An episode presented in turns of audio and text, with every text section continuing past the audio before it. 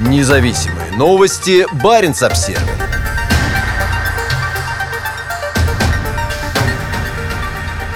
Исследование.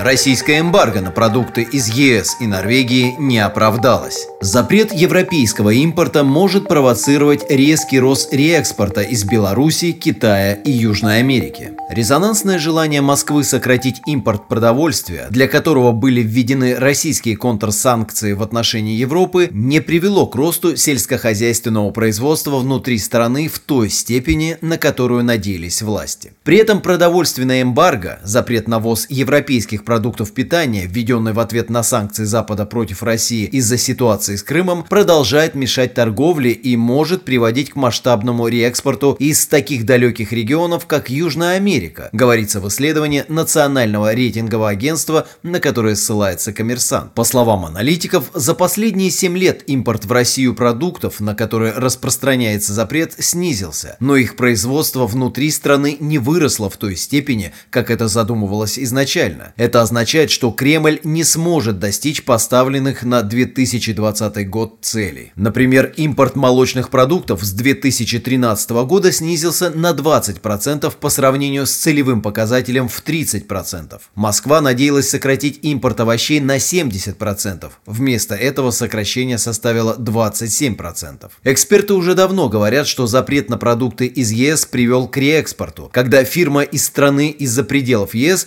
покупает товары в Европе, упаковывает их под видом произведенных в своей стране и поставляет в Россию. Ярким примером этого является Беларусь, входящая в единый таможенный союз с Россией. Свежие данные показывают, что Минск наращивает свою долю в импорте продовольствия в Россию. Сейчас на Беларусь приходится 79% российского импорта молочной продукции. В 2013 году она составляла 43%. На долю страны также приходится почти треть импорта мяса, ранее составлявшая 12%. 12%. При этом аналитики также пришли к выводу, что в реэкспорте могут быть задействованы страны, находящиеся гораздо дальше. До введения эмбарго основным поставщиком рыбы в Россию была Норвегия, на долю которой приходилось 40% всего импорта. К 2019 году на первые места вышли Чили и Фарерские острова, которые до этого практически не продавали рыбу в Россию. С 2013 года импорт норвежской рыбы в Чили вырос в три раза. Точно также Эквадор стал одним из крупнейших поставщиков фруктов в Россию. На его долю приходится 22% всего российского импорта. Как пишет коммерсант, за тот же период Эквадор в 7 раз увеличил импорт фруктов из ЕС –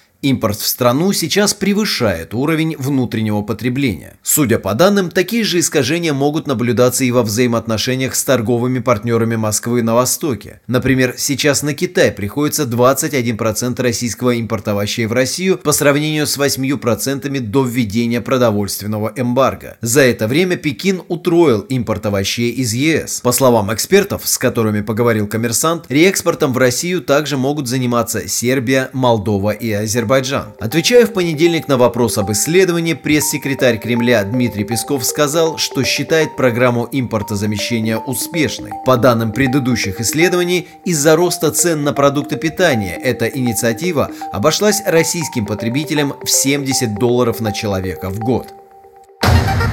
Независимые новости. Барин обсервис